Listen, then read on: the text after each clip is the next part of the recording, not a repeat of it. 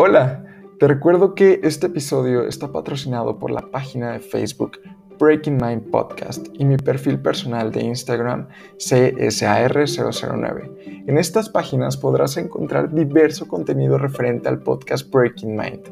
Recuerda, para poderme ayudar a saber si este contenido te gusta, recuerda compartirlo y seguir el podcast en las diferentes plataformas en las que se encuentra, tales como Spotify, Apple Podcasts, YouTube, Facebook.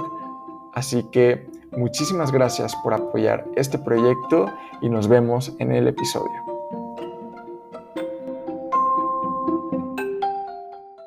Hey, bienvenidos a un episodio más de Breaking Mind.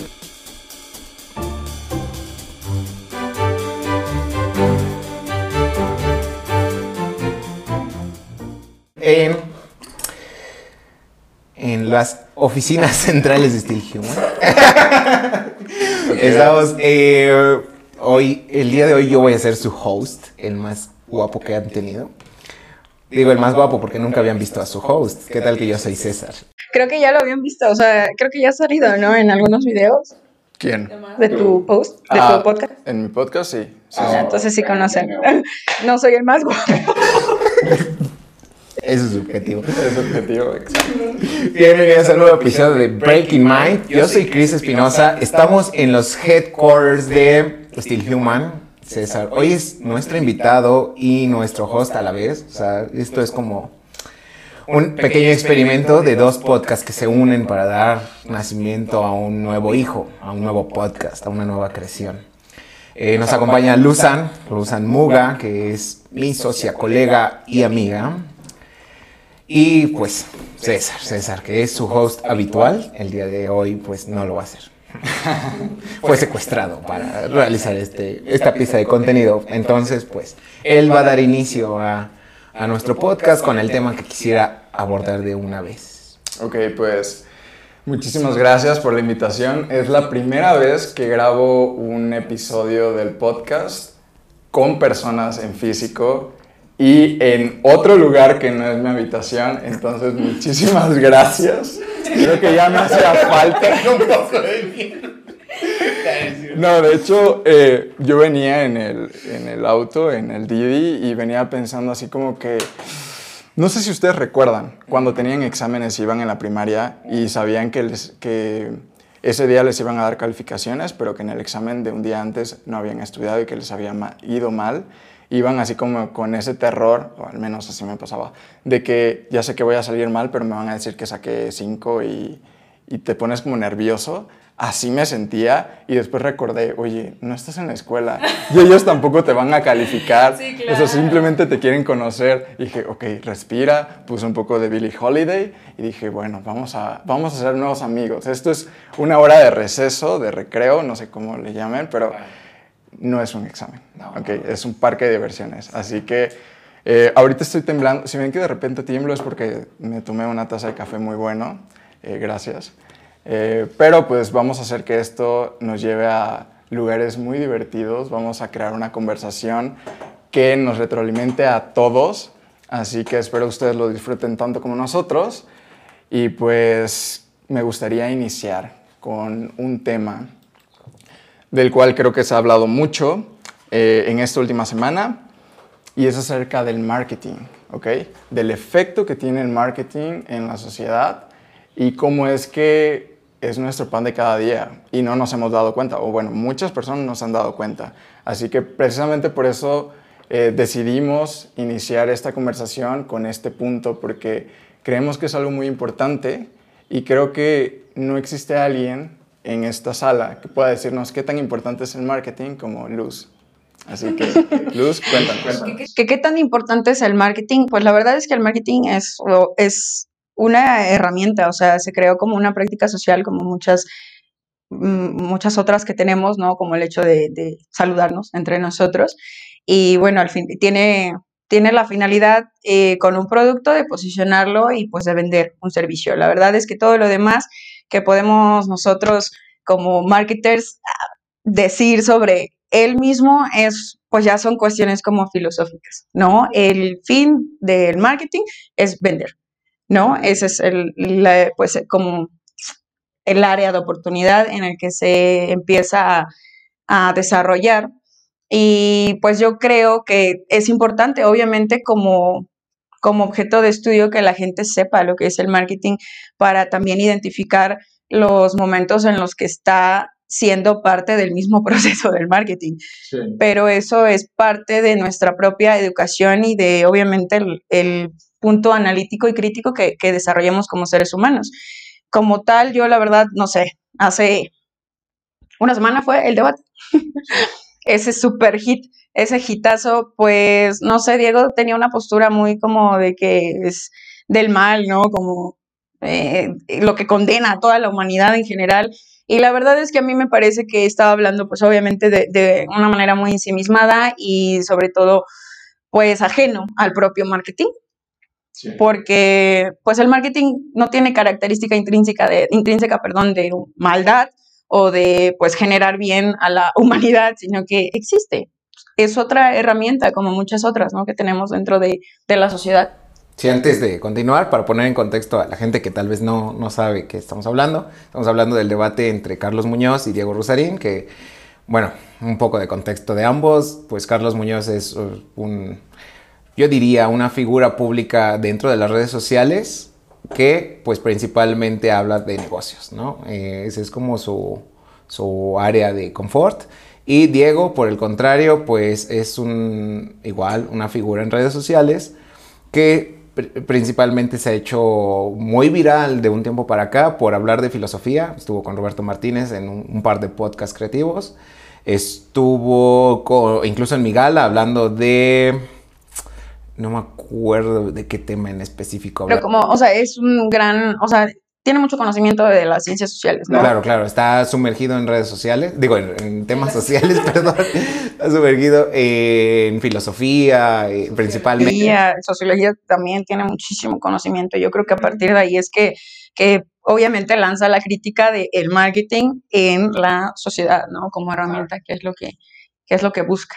Y ya yo retomando un poco del tema, del debate en sí, antes de abordar lo, que se habló del marketing, yo pienso que de origen hubo una falta de regulación dentro del, debate, ¿no? Luis Carlos, que es mano derecha de Carlos, sí creo que sí, Luis Carlos, eh, la persona que estaba moderando el debate, pues propuso unas reglas al principio que realmente nunca se cumplieron y eh, yo creo que era muy, hubiera sido muy interesante que se planteara el concepto como tal de marketing, como lo acabas de hacer, ¿no? O sea, que Carlos, como iba a tomar esta postura de, defensor del marketing, dijera, bueno, yo defino al marketing como tal, como tal y como tal, justo como lo acabas de hacer.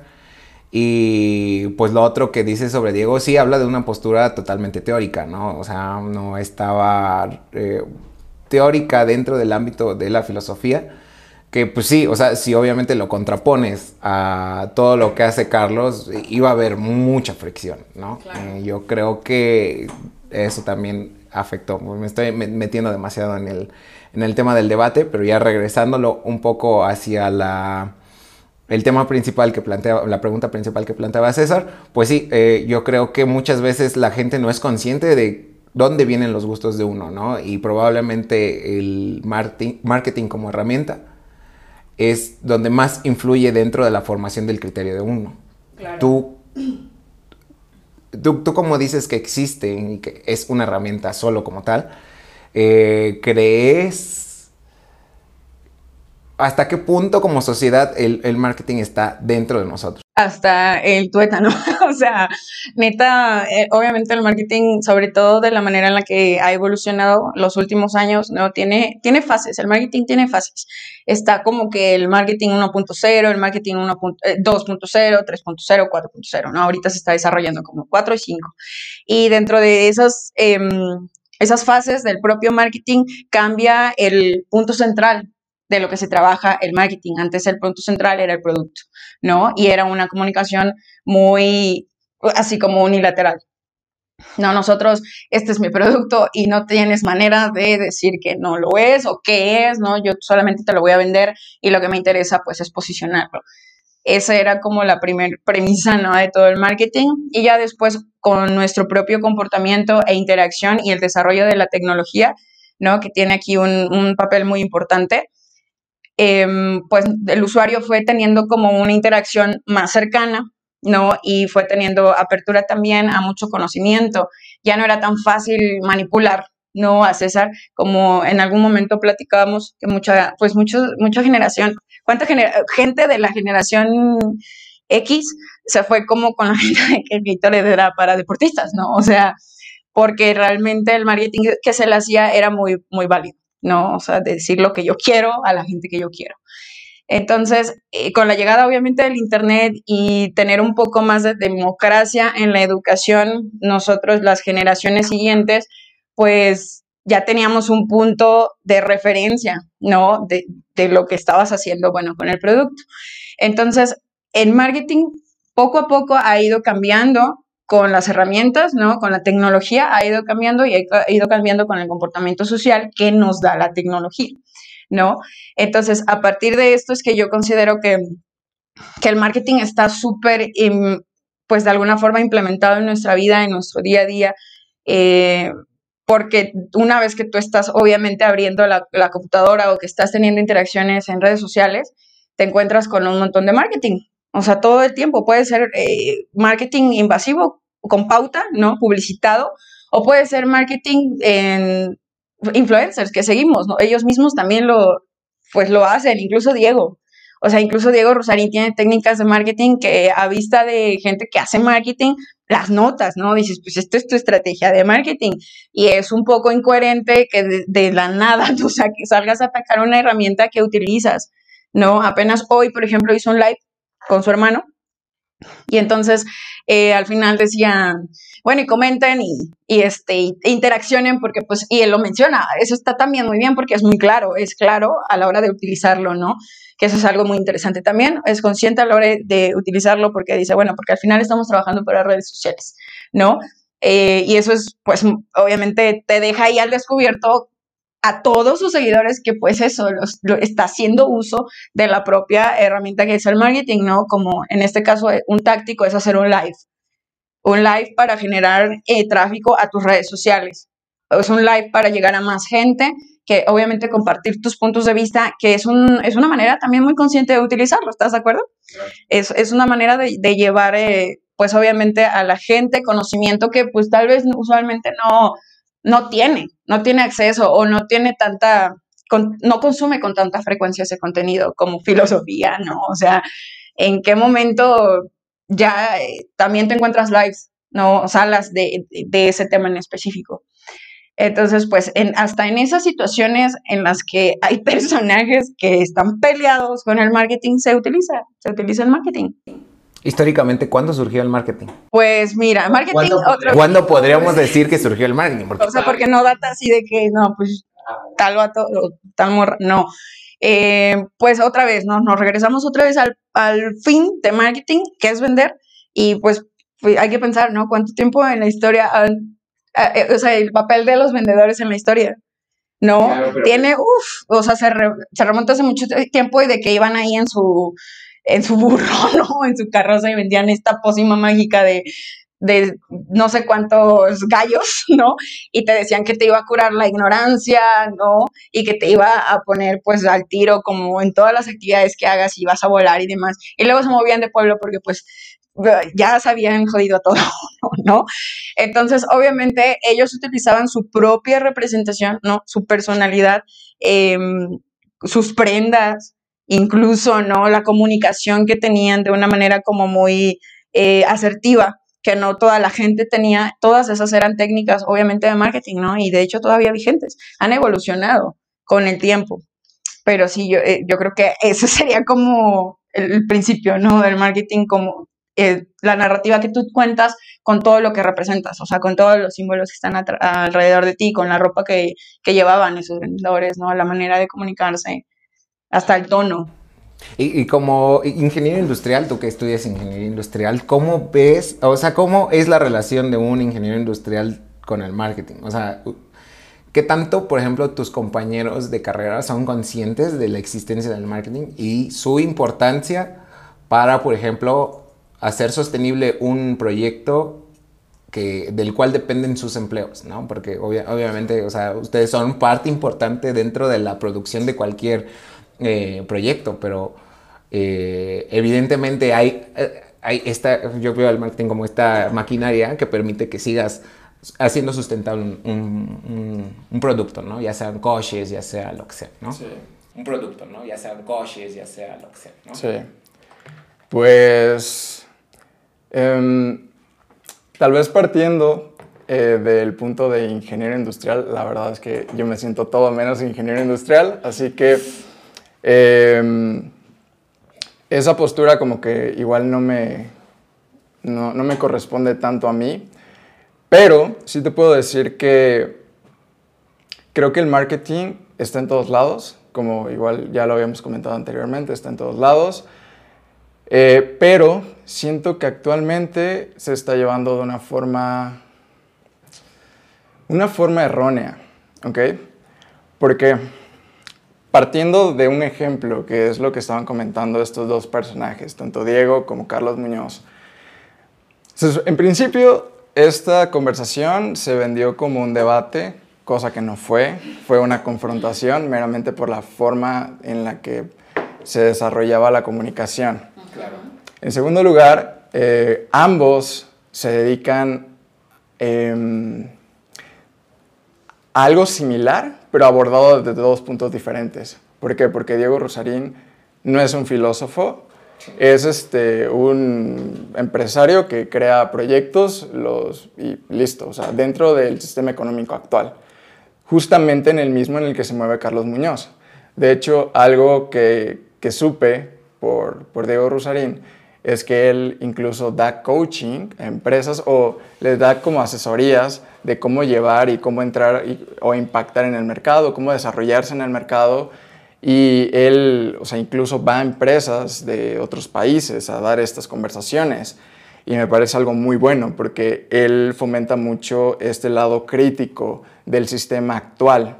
Entonces, él aborda eso desde el lado eh, de criticar lo que ya se está haciendo y Carlos está desde el punto en el que él, digamos, está, se sigue moviendo dentro de lo que ya está establecido y su idea es maximizarlo. Ajá, sí, maximizarlo.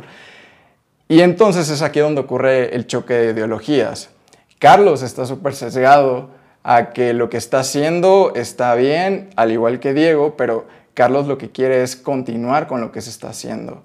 Diego, por otra parte, él sabe cómo se está moviendo actualmente todo ese tipo de, de economía en cuanto a productos que se venden, la forma en la que se venden. Y él tiene una crítica muy grande a, este sistema a través de la filosofía.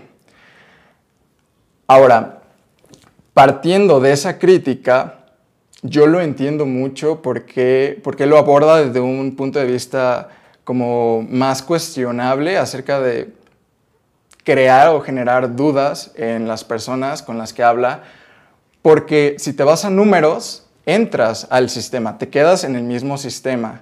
Entonces, él está partiendo de la filosofía para cuestionarse el por qué estás haciendo los números que haces y si esos números realmente reflejan una métrica real de lo que estás tomando. Y como estudiante de ingeniería, me he dado cuenta que los números pueden ser algo probablemente eh, algo muy asertivo en algunas cosas, pero existe algo que se llama probabilidad. Eso nos dice que realmente nada puede ser 100% probable. O sea, tu forma de medir tiene un, este, un factor de error. Entonces, al tener esta perspectiva de que nada es 100% fiable, te das cuenta que las estrategias que se están llevando ahorita de marketing pueden fallar o no pueden ser replicables en varias circunstancias, probablemente en algunas, pero no en todas.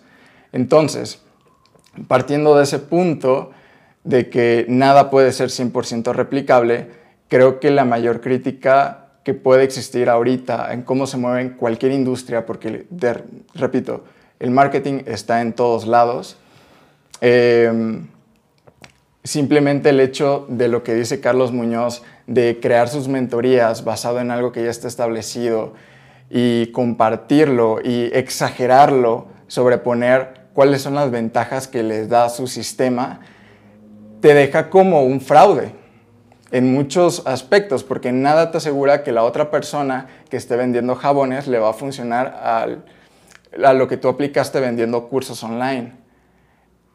Probablemente sí, pero si ya nos vamos a estadísticas otra vez, es muy probable que haya un gran número de personas a las que eso no le funcione y simplemente pierdan dinero. Hay una frase que me gusta mucho que dice, si ves un fraude y no gritas fraude, el fraude eres tú. Entonces, creo que con lo que me quedo de ese debate... De la confrontación. Ajá, es que eh, la crítica sí está, eh, o bueno, lo que intentaba hacer Diego creo que es algo muy bueno, es algo que necesitamos, porque otra vez, esto tiene que ser una, eh, una mezcla de ideas, es darse cuenta dónde estamos y si como estamos haciendo las cosas nos va a llevar a un punto en el que queremos llegar, porque así como vamos, utilizar las cosas sin conciencia como tal puede ser muy peligroso. Hablar desde la ignorancia es algo que puede traer muchísimas consecuencias. Hablar de manipulación, de cómo es que las personas perciben tu producto, puede ser algo muy peligroso, cosa que yo veo en contenidos de coaching. O sea, hay, hay un anuncio que estoy seguro y, y ustedes ya lo vieron, de un señor, chavo, que te vende cursos de marketing de Facebook y de Google. Bueno, hay un montón, o sea. Ajá, pero este, pero no, no, no, no, no, pero este, este chavo llega y, y llega con el speech de que, hola, yo soy fulanito y em, según Google yo soy el número uno, soy de los número top de su plataforma haciendo marketing para Google. Ya, es- tiene fondo blanco y tiene colores de Google como representativos. Y tiene una playera que aquí dice Google, Sí. en el comercial de Google, y en el de Facebook aquí dice Facebook. Sí. Eso se me hace lo más bajo que puede existir en el marketing. Admiro mucho la forma en la que él desarrolla su speech y las ganas y la intención que intenta transmitir a través del video, pero ese curso está gratis. Ese curso es gratuito en Google y en Facebook. Las personas no lo saben porque no entran a las plataformas a informarse de que pues Google y Facebook tienen esos cursos gratuitos ahí. Él lo que está haciendo es, hey, yo te ayudo a estudiar para que apruebes este curso que de por sí ya es como Duolingo. O sea, ellos te dan la respuesta y ellos mismos te dan el certificado gratis, pero él se pone entre A y B se pone en medio y dice, yo te voy a dar el curso y te voy a ayudar a probarlo. Dame dinero y yo te doy algo gratis, algo que tú puedes hacer por sí solo, pero yo me pongo ahí y, ¿qué crees? Soy un inteligente, soy un chingón, tengo mentalidad de tiburón Soy un inteligente. y, o sea, es otra vez volviendo a la frase. Si sabes que alguien está haciendo un fraude y no gritas fraude, tú eres el fraude. Entonces creo que... comentaste fraude, supongo. No, de hecho... Con muchos signos de admiración. Yo no voy a hacer No, no, fraude. no. Creo que la forma más eficiente en la que yo puedo combatir como creador de contenido que hago el podcast eh, es generando esta cuestión en el espectador. Realmente puedes estar seguro que lo que te está vendiendo esta persona te puede generar un valor que no puedas generar por ti mismo. Si es sí, ok, vale, encuentras el valor en lo que te está vendiendo. Ahí tú si quieres pagar mil o cien pesos o tres pesos por su curso. Pero si tú sabes que lo puedes hacer por ti mismo y abres una pestañita en Google y escribes curso de Facebook y lo encuentras gratis y crees que lo puedes hacer tú y no le encuentras el valor de por qué meter a alguien y pagarle 15, 500 pesos para que te explique el curso gratis, hazlo. Entonces creo que eso es lo importante y creo que ese es un ejemplo que podría, de muchos que podría dar acerca de cómo es que el marketing se está utilizando de forma engañosa y perjudicial para no solamente una industria, sino todas las industrias. Y lo que más coraje me da, porque sí me da mucho coraje, porque estoy viendo cómo es que, perdón, es que me, es que me tomé un café. Lo que más coraje me da Pero sí es que es lo que más. no, mío. lo, lo que más coraje me da es que ese tipo de contenido no está eh, Regularizado. regu- regularizado. O sea, esas personas, estoy seguro, en un tiempo eso va a ser ilegal, porque estás engañando, porque estás engañando a través de una práctica que está generada para poder causar un valor en, tu, en el consumidor y lo están utilizando como para hacer daño. Es como el cuchillo. El cuchillo tú lo puedes usar para cortar papas si quieres, pero igual si quieres puedes ir a matar al verdulero. Y entonces, o sea, sí, está horrible. Y creo que es importante que la audiencia ahorita escuche por qué es tan importante reconocer a un fraude o a alguien que realmente te está dando las herramientas para tal vez desarrollar ese punto de, no sé, em, no sé, un punto en el que tú puedas sentarte y generar algo que a ti te aporte, encontrar el valor en las cosas que haces y no abusar de, de tu confianza y aparte de que te da bullshit, porque al final el, el curso de Google este- está buenísimo, yo lo empecé a llevar y está muy bueno, pero aquí el bullshit es el escuchar a ese vato diciéndote, güey, es que tú puedes, es que mira, yo soy un chingón, yo te explico.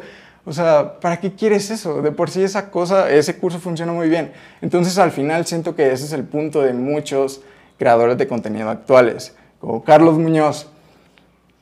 Yo seguí su contenido porque me gusta conocer muchas perspectivas. Claro. Pero una vez lo analizas y te das cuenta de palabras mágicas, de este efecto mágico que según ellos va a pasar porque sí, porque échale ganas, porque trabajo y solo trabajo cuando... ¿Qué pasó? Ok. Este, cuando no tienen contempladas otras opciones, como por ejemplo el hecho de que no solamente necesitas trabajo, sino también momentos, momentos específicos en los que tienes que estar pues en buenas condiciones para que logres resultados reales. Creo que eso sería lo más sincero que puedes plantear en una audiencia. Que, no sé, perdón, es que tomé mucho café. Este, eh, bueno, a ver, ustedes coméntenme, ¿qué, qué piensan? Está bien que te explique. ¿Sabes qué estaría bien prender la luz? ¿No? Porque neta está como que un poquito muy, muy oscuro y va a ser muy grabado. Ah, tiene, tiene mucho sentido lo que, lo que mencionas. Eh, ah, bueno, ahorita que sale todo el tema, o sea, sale ahí toda, abrimos la cloaca y empieza a salir todo el coraje que tenemos adentro. Pues sí, en realidad es que el marketing, como la verdad, otra, otra vez, ¿no? En muchas eh, profesiones o u oficios se ha hecho, pues ha tenido mal uso por mucha gente. Hay mucho charlatán en general, ¿no? En todos lados, incluso en la medicina que pues no debería, ¿no? No debería este, darse ese, ese caso en el que alguien está aplicando la charlatanería. Entonces, yo pienso que es más algo del espectador, no sé, o sea, eso es lo que a mí me viene a la mente siempre que alguien menciona un caso como el que tú acabas de poner, eh, que creo que tiene mucho que ver con, con el pensamiento crítico y la capacidad de análisis que tiene el propio consumidor, ¿no? Eh, y que pues al final esa puede ser una responsabilidad que tú tomes como mercadólogo, como mercadóloga, eh, concientizar de alguna forma a, tu audiencia, pero es que ese no es el punto. O sea, finalmente ese, ese nunca ha sido el, el fin último del marketing. ¿Ves? Creo que eso le corresponde mucho a nuestro sistema educativo, ¿no? O sea, y a ti mismo, a ti como persona, que te, obviamente que te cultives, que generes este pensamiento para poder analizar lo que estás viendo y sepas identificar si realmente te sirve, ¿no? O tú lo mencionabas hace un rato, son mis gustos. O sea, estos son mis gustos, yo, o yo quiero alcanzar a tener este cuerpo porque me lo están mostrando o porque yo realmente me siento cómoda, ¿no? Eso es algo que no viene del marketing, eso es algo muy ajeno, eso es algo personal. Tú tienes que tener y tienes que, es de las primeras cosas que yo creo que en tu vida tienes que, que aterrizar. Debo tener la capacidad de analizar el contenido que se me está mostrando porque las campañas han existido desde hace muchísimo tiempo. O sea, nos podemos a pensar y en cuestión de, perjudicar, pensemos en Coca-Cola. ¿no? Sus campañas sí están bien chidas y lo que tú quieras, pero es probablemente la empresa que más ha generado diabetes en la humanidad, ¿no? Y entonces ahí entra como tu, tu punto eh, realmente de analizar la, situación, porque pues mucha gente sigue consumiendo Coca-Cola, incluso que hay un montón de información, incluso que la educación ha mejorado poco a poco y de verdad no les sigue importando, o sea, siguen dejándose llevar por completamente la estética del producto y porque aparte lo han visto, ¿no? Creo que la única forma de tener, pues obviamente es es compartiendo, para empezar, sí, contenido como tú lo que mencionas, que es lo que quieres hacer con tu podcast, ¿no? Como eh, generar como esta cuestión, este cuestionamiento en las personas. Yo estoy completamente de acuerdo. Eh, también, pues, en el proyecto de Steel Human es de lo que queremos hacer. En Bytes es algo que veníamos haciendo ya eh, compartir contenido, no nada más del producto, sino que también de técnicas de estudio. ¿Sabes? Porque nos interesa auténticamente que la gente que, que, que compre nos, nos esté comprando por su propia decisión. O sea, que cuando ellas, ellos en algún punto tengan la necesidad, ¿no? De consumir un desayuno, entonces piensen en nosotros, ¿no? O sea, que, sea, que estemos dentro de sus posibilidades, dentro de las, de las opciones que se encuentran de primera. Pero, pues, lo, lo estamos logrando de esta forma. Em, pues obviamente teniendo una interacción muy diferente de, oye, este, probablemente como conoces el marketing, lo que te permite es conocer también tu público, ¿no? Segmentarlo y conocer sus intereses, ¿no? Em, qué es lo que usan usualmente en las redes sociales, ¿no? Qué tipo de dispositivos tienen y ya pues de acuerdo a eso es que tú generas un, un contenido.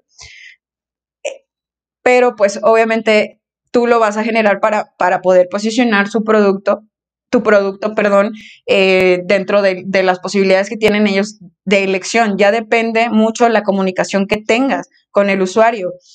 Creo que depende totalmente de la empresa, de la persona que genere esta estrategia, que sí puede tener muchas eh, técnicas de manipulación, pero eso no sé si se pueda parar. No sé, es otra vez, es una práctica social y hasta que llegue otra y choque, ¿no? Es que se puede generar una nueva. Mientras tanto se va a seguir haciendo, mientras tanto eso va a seguir y va a seguir eh, hasta quién sabe cuándo, ¿no? Creo que nos corresponde a nosotros mismos ponerle como ciertos saltos y hablando de cómo cambia el marketing, el, que era lo que al principio mencionaba, de cómo es que se va transformando con nuestro comportamiento. Eso es un reto ahorita como para el marketing, ¿no? Que el usuario pues obviamente ya no es tan ingenuo. La gente que consume ya no, ya no tiene tan poca información con la que basar sus decisiones de compra o de adquirir un servicio o lo que sea. Entonces, obviamente esto regula mucho el contenido que tú puedas llevar hacia ellos. Por ejemplo, ahorita hay, una, hay unos cambios en los que tú ya no puedes em, usar cookies ¿no? En Google y eso a nosotros nos pareció completamente positivo, ¿no? Porque es como frenar de un, poquito el acoso, ¿no? El, el, como que te estén siguiendo de alguna manera para conocer más su comportamiento, eh, está muy bien, pero representa como una, representa una revolución un poco en el marketing como tal, ¿no? Que es ahora, ahora sí tenemos que encargarnos de, em, pues, llevar el producto de una manera más consciente, ¿no? Que realmente ponerlo ahí como una opción y decir, bueno, si tú quieres, aquí está mi producto, ¿no? Y este es el valor que tú vas a encontrar en él. Si tú tienes una necesidad, aquí, aquí la tienes, ¿no? Nosotros te resolvemos ese problemilla que tú tengas, tómalo, ¿no? Pero no, ya no puede escalar. Yo siento que el futuro del marketing va hacia allá, ¿no? Que no pueda escalar a posicionarse, lograr como un top of mind de todas las marcas. ¿No? O sea, esta, esto de top of mind es como lograr que el consumidor te tenga como de primera opción siempre, siempre, ¿no? Entonces, eso creo que de alguna manera se está acabando precisamente por el consumo consciente que está entrando y también entender los profesionales también conscientes del marketing están generando esas estrategias, ¿no? Están abriéndole paso a, un marketing como que más sano y que deja como la competencia también mm, no la deja obsoleta, también se abre como que el mercado a muchos otros. Yo me quedo con, bueno, yo, yo quiero preguntar, Entonces, ¿quién es el responsable como del criterio? O sea, evidentemente uno mismo, ¿no? Pero como uno mismo va a ser consciente de que tiene que ser consciente. Y ya sé que suenan como Diego, pero es que, eh, por ejemplo, mencionas a las escuelas, ¿no? Bueno, el sistema educativo, ¿cómo el, ¿por qué? Bueno, sí. ¿Qué va a ser el sistema educativo para crear en nosotros un criterio a la hora de consumir, ¿no? Porque, pues pongámonos en contexto, ¿no? Ah, hay un montón de escuelas públicas y pues realmente no es un tema que le, que le interese como al, al gobierno. Pues ay, suena muy, muy hate contra el gobierno, yo no tengo nada contra el gobierno, pero, o sea, ¿cuál va a ser el interés del gobierno en que uno como consumidor tenga un mejor criterio a la hora de decidir? Yo. Eso nunca Sí, va a claro. pasar. Esa es la respuesta. Esa es la respuesta. Porque- Evidente, claro. Porque, Entonces, bueno, a ver, qu- quiero fundamentar por qué, porque creo que es algo muy importante. El gobierno es el número uno en vender marketing de forma equivocada. Es el que abusa de la desinformación para hacerte creer o venderte esta historia de que todo está bien. Claro. Entonces, al gobierno no, no le conviene que la gente se cuestione. Y estoy hablando únicamente dentro del país donde vivo, que es México. Igual y no sé, otros países probablemente sea diferente, aunque muchas veces dicen que, que no. O sea, he escuchado a muchos países de Latinoamérica, personas que viven en muchos países de Latinoamérica, y este panorama se repite. Entonces, eh, por parte de la educación eh, pública nunca va a pasar eso, pero creo que sí es importante que llegue a existir.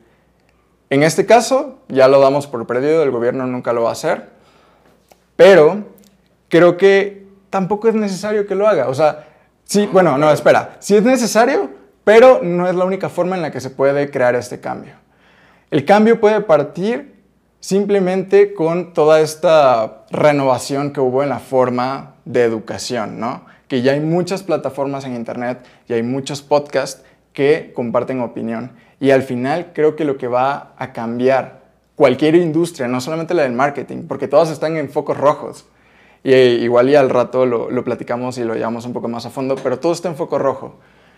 Lo que va a hacer que esto cambie va a ser la comunicación es lo único que queda y es lo único que va a funcionar porque es como este medio puro para que tú puedas crear un ejemplo creíble. Porque no hay mejor ejemplo, esto va a sonar muy a, señor, pero no hay mejor eh, caso de éxito que un ejemplo. No hay algo que te dé esa seguridad de confiar que el ejemplo y el que funcionó. Ahora, esto, repito, no tiene que aplicarse en todos los casos, estadísticamente no se puede replicar en todos, pero probablemente sí en una gran parte de creadores de contenido, que creo que en ellos entra esta responsabilidad de crear cuestión, pero no es una responsabilidad obligatoria. O sea, si tú quieres, puedes ser un Carlos Muñoz y vender tu- tus cursos con este discurso de que ahorita todo está bien y bonito. Es válido. Ya depende si tú te quieres ir a la tumba con esa conciencia de que hiciste todo bien, pero muy en el fondo sabes que engañaste a muchas personas. Aunque igual si ya tiene una mentalidad demasiado deteriorada, probablemente nunca se dé cuenta. Pero van a haber personas que sí, y espero esas personas que sean conscientes intenten pues crear estas preguntas, más que compartir opiniones, crear preguntas y dejarlas en las personas para que las personas generen estas nuevas ideas, que estas nuevas ideas van a ser lo que va a terminar de crear esta nueva perspectiva acerca de cómo hacer que las industrias cambien, porque ahora mismo la tecnología, este es un ejemplo de, que la tecnología ya nos rebasó. La tecnología ya se volvió tan omnipresente que ya vemos que nuestro sistema de cómo llevamos cualquier tipo de negocio, ya sea de e-commerce o, eh, o- físico, tiene muchos agujeros. Y no solamente en, lo económico, también en lo social. Creas esta polarización. Y si creas una sociedad polarizada, pues tenemos a Venezuela. No, yo creo que el origen, y uh, retomando un poco mi, mi- lo que estaba planteando hace un momento, pues bueno, de entrada la educación pública no lo va a hacer, ya, y lo acabas de explicar muy bien. Y de hecho era una, una cuestión que yo te iba a plantear cuando estabas hablando del ejemplo del tipo de Google y Facebook, ¿no? O sea, ¿qué tan diferente es ese ejemplo de cualquier político, ¿no? Eh, es, es exactamente igual, ¿no? O sea, nosotros vamos a traer el cambio a ti cuando el cambio realmente está justo detrás de este punto A y B, ¿no? Bueno, en medio, él está en medio. Eh, lo otro, pues tampoco las privadas, porque pf, precisamente viven de eso, ¿no?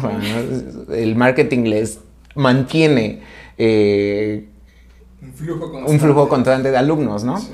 Y bueno, entonces pues yo creo que la respuesta está en las mismas empresas. O sea, todo esto que estás mencionando de, de que hay agujeros dentro del sistema económico de una empresa y, y lo social y lo cultural, pues precisamente es algo que la propia empresa, empresa puede empezar a, a sol- solventar, ¿no? Y es ahí donde entra, un poco haciéndonos promoción, pero Bytes o Corazón Contento, como este, era antes, proponía un modelo de triple impacto, ¿no? O sea, siempre ha sido como una preocupación por el colaborador, por el consumidor y por el propio producto, ¿no? Entonces, e- esos tres impactos se tienen que dar para entonces sí mejorar nosotros. Es como un círculo virtuoso, ¿no? Tú tienes un mejor consumidor, entonces este te va, a dar- te va a dar la retroalimentación de tu producto mucho más valioso para que lo sigas eh, mejorando, ¿no? Y tú tienes un colaborador con mucho mayor criterio, entonces va a tener las herramientas para hacer frente a estos cuestionamientos que el propio consumidor te está planteando, ¿no? Obviamente estamos hablando desde la postura de, cuestionar, pero, pero obviamente se, lo puedes traspolar a otras áreas como el propio beneficio mm, económico, ¿no? O sea, tú le das al consumidor algo que no va a estar eh, fuera como de toda proporción en cuanto a precio, ¿no? Saludos, ustedes saben quiénes son. Y este, eh, al, colaborador lo vas a llenar de herramientas, ¿no? En, en- dentro de, de Corazón Contento y ju- justo en el modelo de, de, de Bytes va a estar, está propuesto la, eh, la constante preparación que corre a cargo del, del, del proyecto, de la empresa, ¿no? De Bytes en este caso. Entonces tú te vas a seguir preparando y te estamos agregando valor directo como colaborador. Eh, esto es una cuestión, o sea, realmente pues seria, ¿no? O sea, no, no nos lo tomamos a la ligera porque pues si no, ¿de qué otra manera estamos asegurando que el proyecto va a ser sostenible en el largo plazo? O sea, si nos mantenemos con las mismas herramientas con las que iniciamos, va a haber un punto en el que todos vamos a tener un burnout y nos vamos a querer matar, ¿no? Entonces, yo creo que la responsabilidad, y ya como cerrando la pinza de este tema, es de las propias empresas, ¿no? De generar el cambio como competencia realmente leal, ¿no? O sea, porque yo pienso que mientras más mm, completa sea la competencia, mejor eh, es el crecimiento para ambos, ¿no? O sea, tienes que buscar recursos y tienes que volverte mucho más hábil, generar estrategias más completas de marketing para entonces sí posicionarte y hacer frente, ¿no? Entonces se vuelve otra vez y otra vez, cada quien va mejorando. Yo desearía mucho que las campañas de marketing de otros restaurantes estuvieran a la altura para que entonces uno tenga que ser mucho más creativo y lanzar ideas mejores cada tiempo.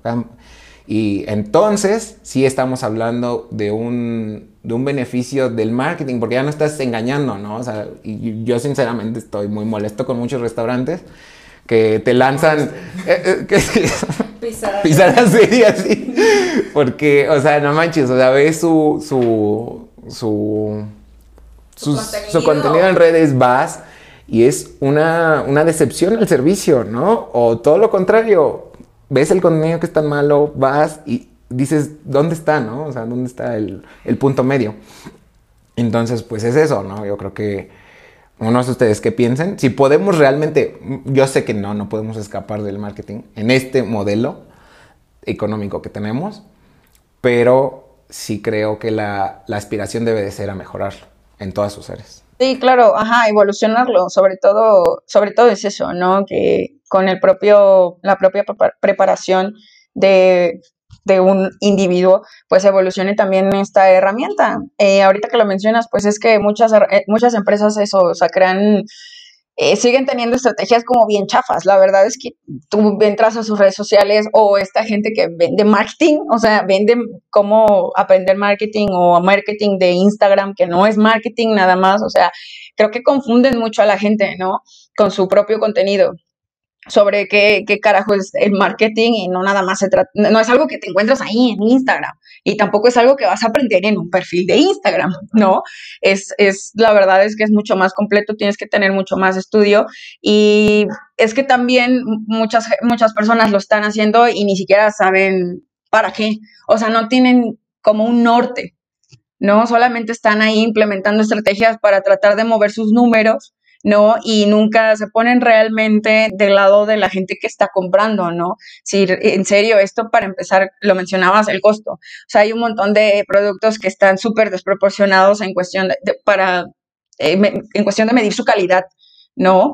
O el valor que te generan a ti, o sea, todavía, pues hay un montón de, pues, empresas que, que tienen un, un, modelo que en la neta no es sustentable, ¿no? O sea, puedes sí, si quieres vender carne, por ejemplo, ¿no? Que ese es un tema así como súper intenso, porque puedes seguir vendiéndolo si tú quieres, pero de, de, poco en poco creo que está en nuestra propia responsabilidad como empresa eh, tomar en cuenta los impactos que tienes. No, no puedes estar ofreciendo solo un modelo que tenga un impacto económico porque dices, no, pues genero empleo. ¿No? Ese es un impacto, ajá, sí, económico. Pero ¿qué onda con los impactos que estás generando socialmente y los impactos que estás generando ambientalmente, ¿no? Porque pues obviamente si tu, si tu negocio se centra completamente en vender carne, pues te estás pasando un montón de, de, de situaciones que se tienen que arreglar por las patas, ¿no? O sea, no te está interesando y tampoco estás proponiendo nada a nivel como como social. Entonces, ¿de qué manera no vas a tener una estrategia ahí toda manipuladora y chafa si la verdad es que tu proyecto en sí mismo no tiene ninguna propuesta para los diferentes eh, puntos a los que tiene que, enfrentarse una empresa, ¿no? Que es eh, pues lo, más reciente y que la verdad es que me da mucho gusto que tienes que tener impacto, triple impacto, ¿no? O sea, como socialmente, eh, económica y ambientalmente. No puedes ahorita proponer, y lo digo así de esa manera, ¿no?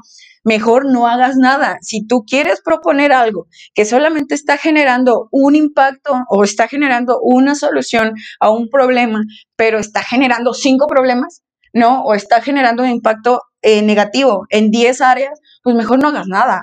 ¿No?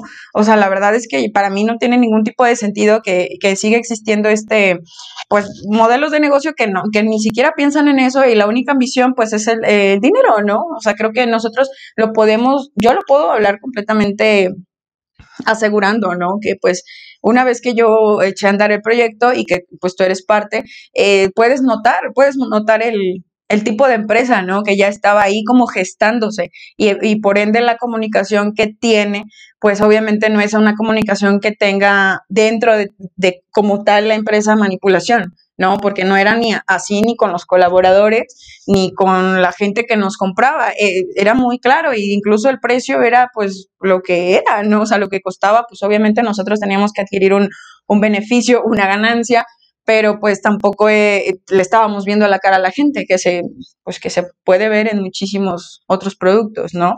Entonces, eh, creo que sí, ese sería un buen punto como para tener en cuenta el motivo de, de dónde sale tu proyecto, ¿no? ¿Cuál es el, el, valor que realmente está aportando o cuál es el impacto que de verdad lo puedas analizar, medir y a partir de eso puedas hacer la estrategia de marketing? Porque pues como tal, si toda una empresa todo el concepto nace de un montón de, pues, de mentiras, ¿no? De impactos negativos al, al medio ambiente o a la sociedad, pues es lo que vas a obtener, ¿no? De una estrategia, cualquiera que sea. Ahorita me acabo de formular una analogía. Vamos a hablar acerca de café y tecnología y marketing, obviamente. En el mundo de la tecnología existe un término que es el escalar, ¿ok? Puedes escalar de forma vertical o de forma horizontal. Si yo tengo esta taza de café, vamos a ponernos serios. Este, si yo tengo esta taza de café, que ahorita está vacía, ¿no? Supongamos esta taza de café es el marketing. Esta taza es el marketing en su día uno que empezó a existir. creo que lo que hemos estado haciendo a través del tiempo es agregándole café. La hemos ido mejorando, se ha ido adaptando a las circunstancias. Las circunstancias son las empresas creciendo. ¿Por qué crecen? Bueno, pues porque están teniendo más clientes. Porque tienen más clientes, bueno, pues su producto encontrará un valor. ¿Y qué hacen las empresas? Empiezan a aumentar su ritmo de ventas. Entonces siguen llenando la tasa. Están creciendo de forma eh, vertical, ¿vale? Porque están creciendo así. ¿Qué pasa? Esta tasa, eh, supongamos que aguanta, no sé, 300 80, minutos. no, eh, en cuanto a grados centígrados, Ah, ponte 1000 grados centígrados y ya. Sí, es una super tasa, es una super tasa porque... De, los ganan los Exacto, obviamente está mamadísima.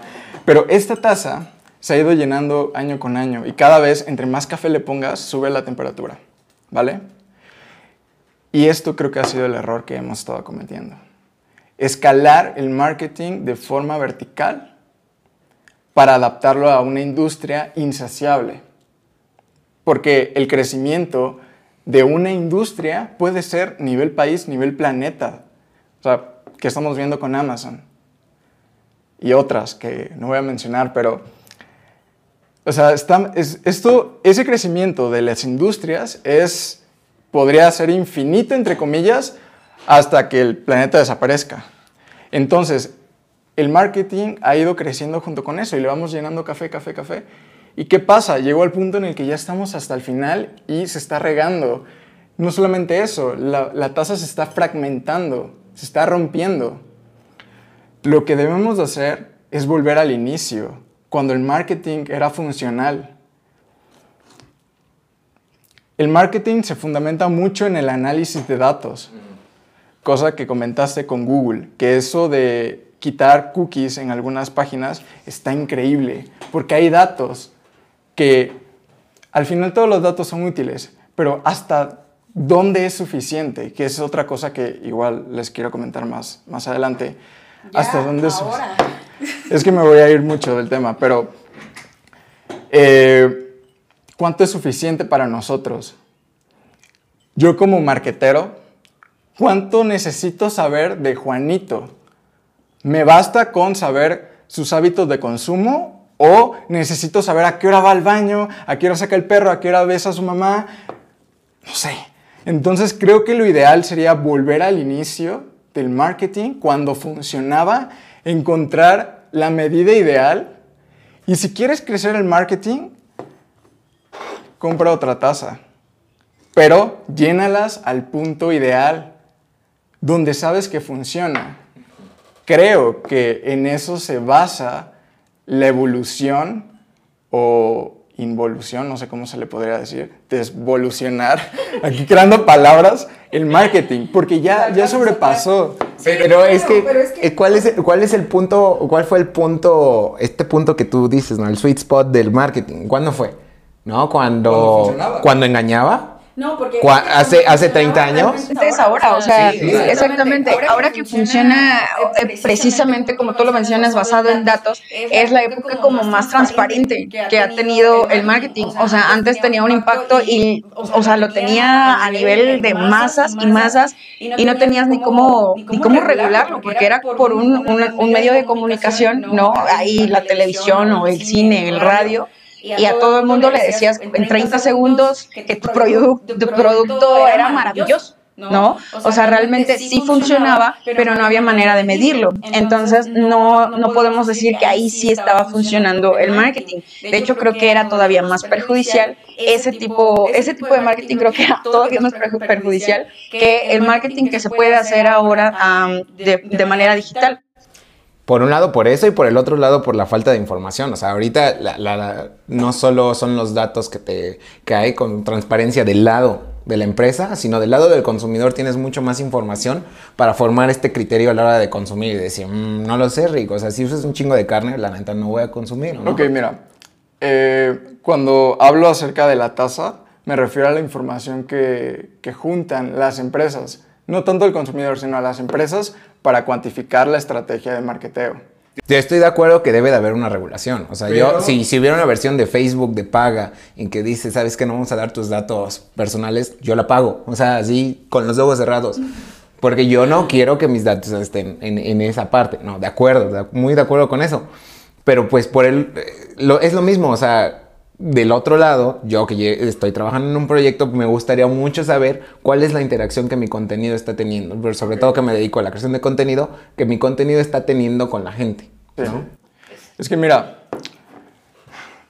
eh, ahora sí abordemos el punto de cuánto es suficiente, ¿vale?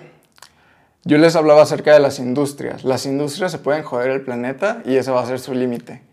Pero mientras no lo hagan, ellos van a seguir explotando, ¿vale? Y eso está horrible. Pero lamentablemente es algo que ya estamos viendo. ¿Qué pasa? Si, una agencia o, o el departamento de marketing va en busca de más información y va creando esa transparencia, transparencia, porque yo creo que incluso no es, o sea, es como cuando exageras algo y ya en lugar de decirte exactamente cuál es tu mercado, incluso te puede llegar a confundir. ¿Por qué? Porque empiezas a irte mucho a lo micro. Y llegar al, al aspecto micro va a hacer que te sesgues y que probablemente encuentres, tal vez por medio de ese sesgo, a un, a un este, cliente como ideal. Es un arquetipo, un buyer. Ajá. Sí, pero en la búsqueda de eso vas a perjudicar a muchas personas de las cuales estás tomando esa información y también creo que ahí es, un, ahí es donde llega ese punto perjudicial, porque a ellos que no les interesa tu producto, tú les estás vendiendo, eh, les está llegando tu mensaje. El ruido. Ajá. Entonces los estás dañando. Probablemente una persona va a decir, tal vez este producto es para mí, pero realmente por el ruido que hay se genera esta confusión y probablemente ese producto no era para él. Entonces, a lo que yo me refiero con volver a las bases es yo, eh, agencia de marketing o marketero, cuánto realmente necesito saber para llegar a un público y meramente sentar mi idea en la medida de lo posible para que sea lo más directo posible, pero sin crear ruido en los demás. Pero es que ya ahí entra la responsabilidad del creador de contenido, o sea, porque un- uno tiene que cuestionar, ¿no? O sea, volviendo al tema de los restaurantes, por ejemplo, entras a- al 90%, si no es que más, de perfiles en Instagram de restaurantes y todo es producto. O sea, absolutamente todas son fotografías de producto y yo no lo juzgo, ¿no? Porque yo incluso cuando empecé a trabajar en, en Corazón Contento, pues una de las cuestiones que yo traía como atorada era, sí, vamos a hacer fotos, vamos a hacer el catálogo, ¿no? Vamos a tomar a gente desayunando. Y obviamente yo fui aprendiendo con el paso del tiempo y con el crecimiento del propio proyecto que no va por ahí, ¿no? O sea, y tú como creador de contenido también, cuando trabajas con otra empresa, ¿no? Nos tocó trabajar con un, un colaborador que tiene un negocio de tacos, ¿no? Sí. O sea, una de las primeras cuestiones que le expusimos era que el contenido tenía que ser orgánico en muchos sentidos, ¿no? Si hicimos una viñeta de un tacosaurio, ¿no? Por ejemplo, que obviamente está presentándote el producto, pero tampoco es tan descarado, ¿no? O sea, tampoco es, eh, cómprame, ¿no? Y yo creo que esa es la, una de las responsabilidades que también entra dentro de, de tu papel, de tu rol como creador de contenido. Si el marquetero se lo está pasando, obviamente tú tienes que decir, oye, o sea, estamos, no estamos programando demasiadas fotos de tacos, ¿no? No estamos programando demasiado contenido así descarado. Y precisamente para que tus funnels sean este, mucho más efectivos, pues lo, lo discutíamos hace unos días en una estrategia, pues tienes que agregar contenido que, que de alguna manera, o sea, te llame la atención, pero no sea así, demasiada, ¿no? O sea, mucho más orgánico, mucho más amigable con el consumidor. Y pues ahí va lo otro, ¿no? Que, que tanto el marketing está relacionado con el sistema económico actual. Y una de las cuestiones que planteaba Diego muy claras y que creo que sí eh, te- hablan con cierta verdad es que el, el sistema económico actual cree que tenemos recursos y tiempo ilimitados y no lo tenemos, ¿no? O sea, ya estamos como en... en- hace unos días hablábamos, ¿no? De si llegamos a tener hijos porque pues no sé, no sabemos hasta dónde vamos a llegar, ¿no? Así, ¿no? ¿Qué tiempo tenemos todavía como para eh, generar acción? Y ahí es donde volvemos al punto que tocábamos hace unos minutos, ¿no? O sea, Tú como empresa responsable de triple impacto tienes que saber que tienes el tiempo limitado y uno que quiere, ¿no? Maximizar ganancias, entonces la única manera de maximizar ganancias es prolongando este tiempo. ¿Y cómo hacerlo? Pues preocupándote realmente por tu consumidor, por el medio ambiente y por la sociedad, ¿no? Eh, entonces, pues sí, o sea, ¿qué tanto podemos separar el marketing del sistema actual y qué tanto el contenido, como tú dices, puede modificarse de tal manera que agregue valor real y no este, subjetivo. Agregar valor real al consumidor, a la audiencia que va a recibir este contenido. Sí, creo que tiene mucho que ver sobre todo, o sea, ya entrando en estos temas como de cuánto es suficiente, ¿no? Y que nos ha quedado más que claro que la, para las industrias, las grandes industrias, no es suficiente. O sea, de verdad, nada es, es suficiente para ellos. Creen que tienen muchas, eh, que tienen recursos ilimitados y la verdad es que no. Creo que, ajá, saliendo un poco del marketing como, como el, el responsable, ¿sí? Del consumo desmedido y consumo inconsciente, eh, creo que es caer en, en, la misma, en la misma como, en el mismo pensamiento de las acciones que las acciones individuales van a lograr como un cambio, ¿no? Eh, a largo plazo en el, en el efecto negativo que tenemos ahorita en el planeta, ¿no? En la propia economía. Este, si nos concentramos mucho en, en generar popotes, ¿no?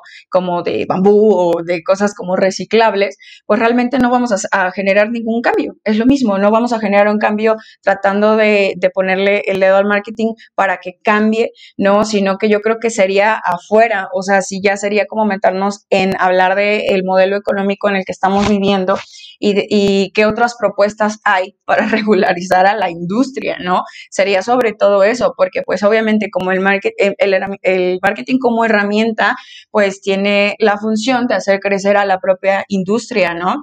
Pero, y funciona. O sea, hemos visto que les ha estado funcionando, pero entonces ya, pues obviamente del lado, que, del lado del capitalismo, pues que ha estado pues vendiendo hasta nuestros datos, ¿no? O sea, capitalizando como tal eso que tú mencionas, nuestros propios datos. Ese, ese sería como realmente el problema, ¿no? El problema sería ponerle atención a el modelo que está permitiendo que mis datos se capitalicen como tal.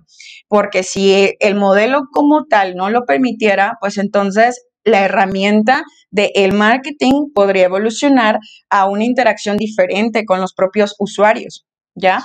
Creo que, que, tiene mucho que ver precisamente el libre mercadeo y hasta dónde, hasta dónde va a llegar, ¿no? O sea, la propia industria de, de, pues no sé, Amazon, ya te metiste con Amazon, ahora vamos a mencionar pues que ha tenido una escalabilidad impresionante, ¿no? Impresionante. Oigan, si, si alguien de Amazon está escuchando esto, porque ya hay algunos invitados que han estado en algunas empresas, me cae bien Amazon, si quieren podemos colaborar. Y es chido, o sea, es, es, y, y, nos encanta su trabajo, ¿no? O sea, todo, creo que tú como creador que he tenido, yo también, y tú, este, como marketer, hacen un trabajo pues muy chido, ¿no? Pero pues ha tenido un alcance pues internacional de, una forma gigante, ¿no? Entonces, ¿qué es lo que pretende al final exactamente la industria en ese tamaño? ¿Sabes? O sea, ¿hasta dónde puede crecer? Porque ya vamos a hablar del, necrocapitalismo, ¿no? O sea, es que eso hasta dónde tiene alcance que el hecho de que ya estamos construyendo un hotel fuera del planeta, ¿no? O sea, estamos capitalizando algo allá, afuera, ya, y tiene fecha, ¿no? 2025 se empieza a construir, 2027 ya está jalando, ¿no? Y tiene que spa y eh, cine y demás cosas. O sea, estamos llevando el capitalismo a afuera, o sea, exactamente, a otro nivel. Creo que en este punto estaría chingón como compartirle a la audiencia que, pues algo que ya hemos visto en muchos lugares, pero vale la pena repetirlo, ¿no? El futuro no es lineal, no es como, ah, pues ya vamos hacia allá y no podemos hacer nada, ¿no? O sea, ya toda la tecnología y demás nos rebasó, pues ni modo, ¿no? Claro que no, o sea, estamos súper a tiempo de obviamente poner altos, de regular precisamente, pero para eso es bien necesario, eh, pues, este tipo de, interacciones, ¿no? En, el que, en las que, pues, tres personas estamos de acuerdo a que en, cuestionar hasta dónde es suficiente para las industrias y que otras personas se lo empiecen a cuestionar también. Creo que es, es una manera muy buena eh, para que el, el usuario, el consumidor, también empieza a tener este punto de vista de qué pedo con esta empresa, ¿no? Le estoy comprando, pero hasta dónde está llegando, ¿no? ¿A, a- a qué precio me está vendiendo esto tan barato? ¿No? Exacto. No. Exacto. Las esponjas de Sara, ¿no?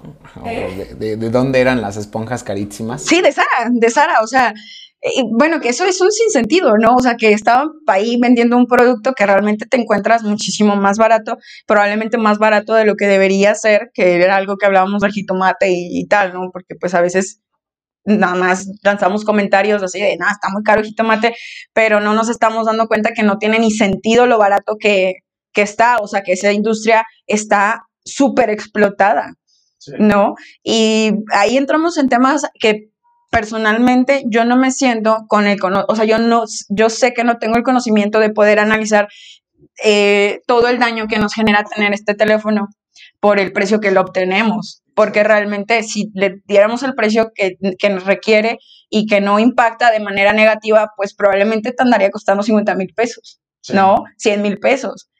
Entonces, el libre mercado, pues sí ha traído un montón de porquería y un montón de muerte y de la que nosotros somos obviamente parte, ¿no? Eh, También, otra vez, es esto, en el capitalismo o eres hipócrita o eres pendejo, ¿no? Sí, Y pues nosotros somos hipócritas, obviamente, y, y por favor, mírenos, ¿no? O sea, estamos rodeados y atascados de capitalismo y de marketing y bajando.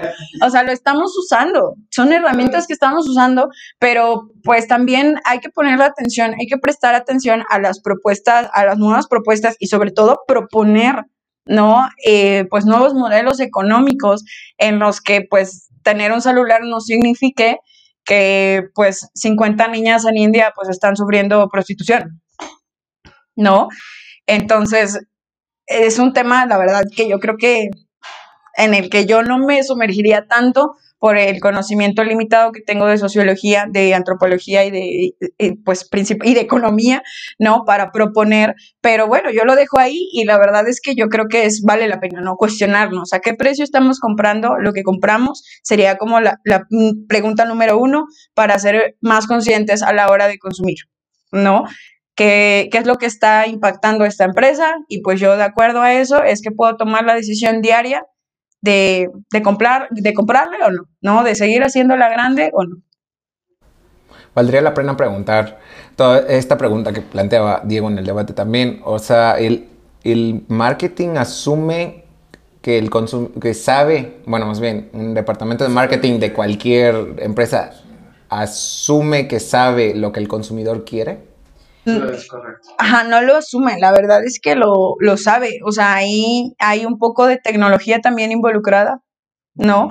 Eh, nosotros, como ustedes saben, tenemos un comportamiento análogo y tenemos un comportamiento digital.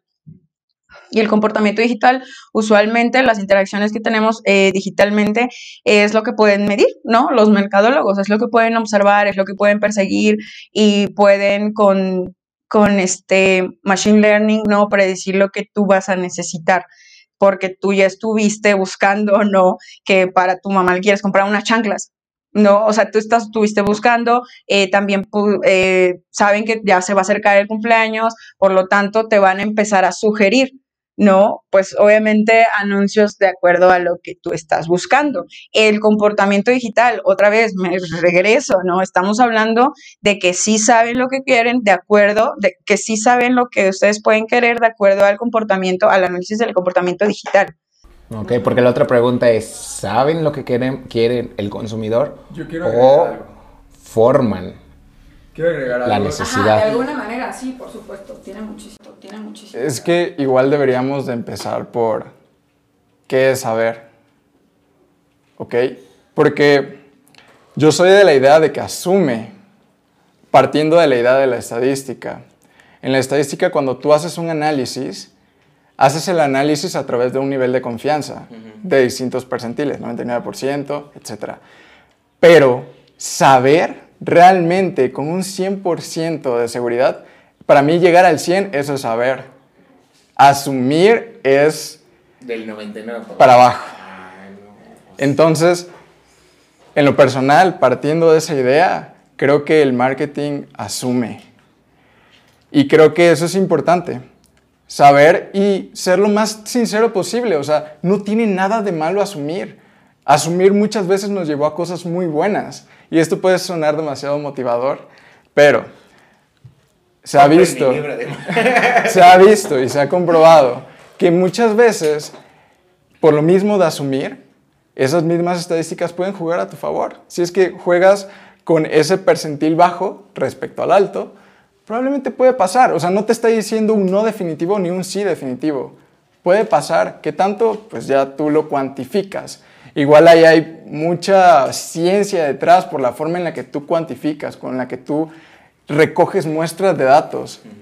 Entonces, creo que es algo bueno, pero es importante no dar por hecho las cosas.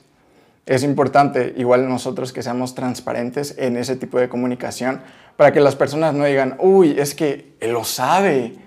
No, muchas veces no. O sea, creen y se pueden hacer las estadísticas, se pueden hacer experimentos de bloques, que esto lo hace la IA, la inteligencia artificial. Eso es lo que, eso, lo que ellos hacen. Ellos no pueden saberlo porque no es magia, es ciencia, es tecnología.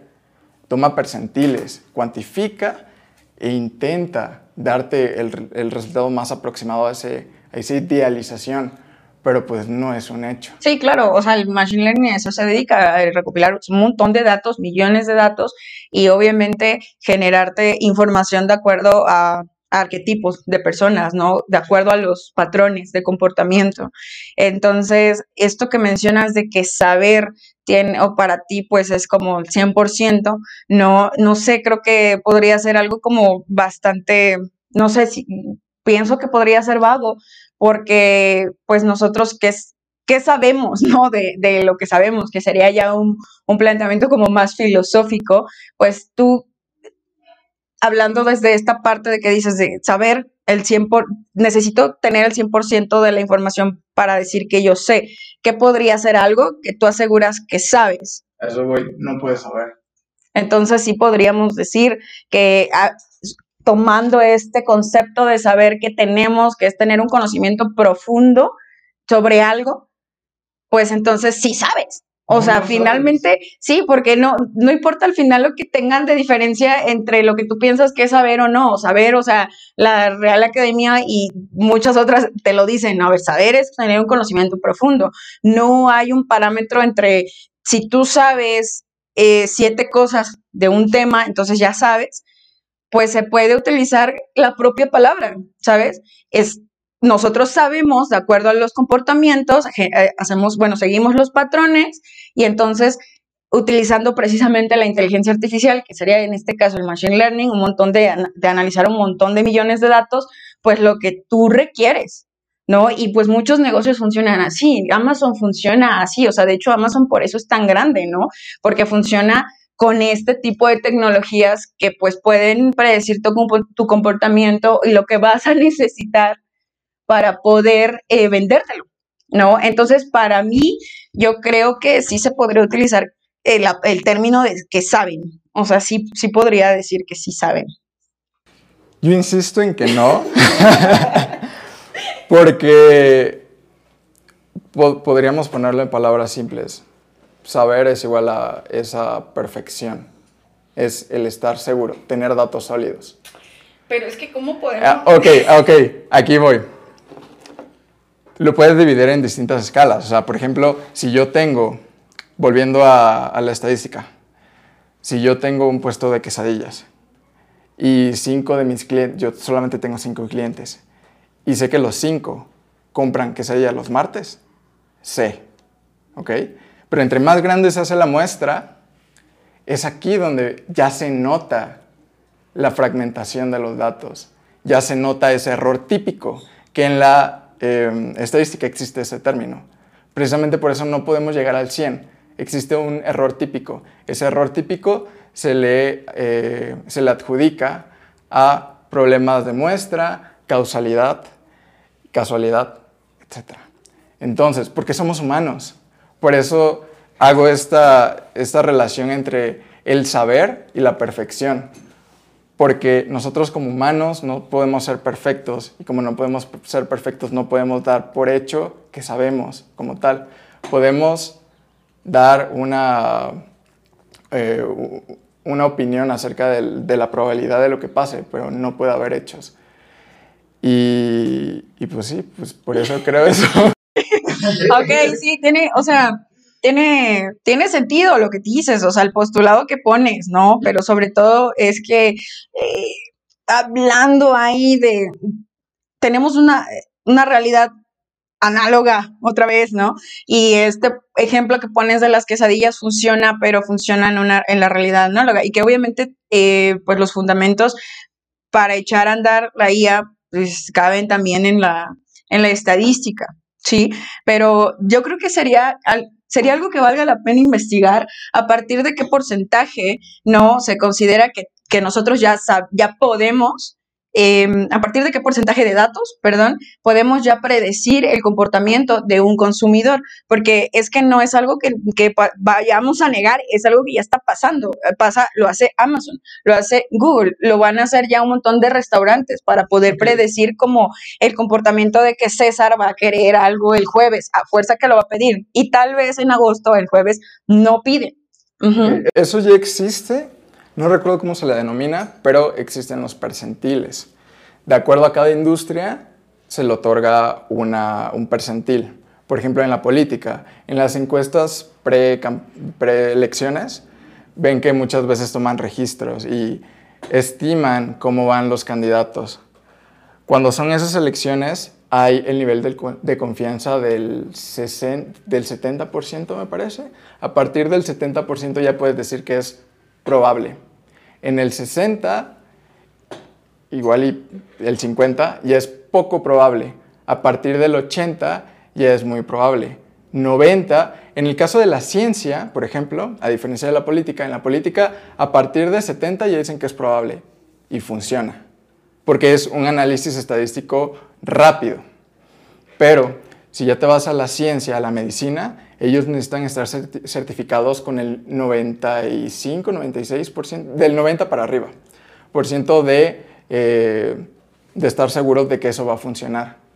Entonces sí existe, pero en el caso de, de lo que es venta de productos, eh, la verdad desconozco qué percentil utilizan ellos. pues sí, es que eso sería como que lo que valga la pena analizar porque igual y sí está, yo estoy casi segura, no puedo decir que completamente, pero casi segura de que andan manejando el mismo percentil, o sea, de, de a nivel de un médico.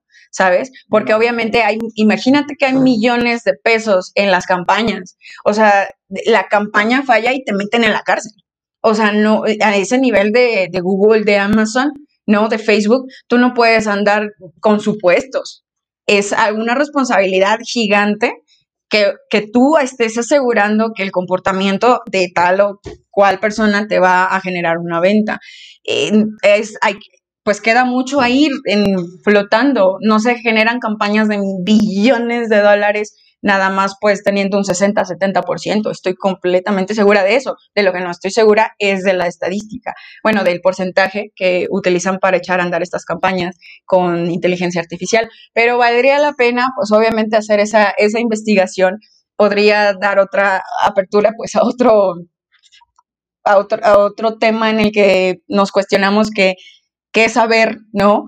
Y pues yo creo que ahí se cerraría más o menos el tema, pues lo desconocemos un poco y creo, pero para mí sí es como que se puede utilizar la palabra de saber como tal y no, no asumir, no asumir porque hay, o sea, no puedes andar asumiendo antes sí, antes sí se podía, entonces decías, bueno, pues yo asumo que esta campaña va a pegar con 7 millones de personas y ya lo estabas asumiendo, pero como no había forma de medirlo, pues obviamente ya te la creías, ¿no? Y, y se iba un montón de dinero ahí desperdiciado, pero ahora ya no, ahora ya se puede medir. Se puede medir que tú echaste ahí un supuesto, ¿no? O sea, tú, tú lanzaste como las muestras, las pones para echar una campaña a esos arquetipos de personas y entonces tú puedes medir con cuántas ventas se concretaron. Ajá, eh, el nivel de, análisis que se le había hecho a esa muestra. ¿no? Entonces, pues como desconocemos, yo creo que más de más allá del, del porcentaje, no, no, no siento que tenga tanto caso seguir hablando, ¿no? De esto. ¿Cuál es tu punto, Chris? Respecto al saber, o sea, por ejemplo, hablemos de algo que es muy práctico, ¿no? Hablemos de caminar. ¿Qué tanto sabemos, bueno, qué tanto podemos asumir que sabemos caminar, ¿no? Y eso lo, lo llevamos a otras áreas, ¿no? Y, y creo que nos, me gustaría como abordar este tema porque va a dar para dar, para hablar. Eh, vamos a la universidad, tomamos alguna carrera y empezamos a aprender, ¿no? ¿Y hasta qué punto podemos decir que ya sabemos o que, por ejemplo, no sabemos más o sabemos más que el propio docente, ¿no? O sea, es, es algo que se pueda medir, o sea, es algo que realmente podemos comprobar. O sea, existen muest existen exámenes, existen pruebas, existen protocolos de titulación, pero hasta qué punto de tu conocimiento tú puedes como acreditar que ya sabes y que ya estás listo para enfrentar la vida, ¿no? Y esa es como la cuestión que yo quiero abordar, porque me parece muy interesante esto del saber, ¿no? Ah, uno se titula con el X porcentaje de conocimientos sobre cualquier área, ¿no? En tu caso, sobre ingeniería industrial, ¿no? Te titulas con ese X de, de conocimientos. ¿Quién valida que tienes X, ¿no? Y cómo es que lo validan, ¿no? Tus jueces de, tus sinodales, de- ajá. Y ellos, ¿cuál, ¿cuál es su verdadero porcentaje de conocimiento, no?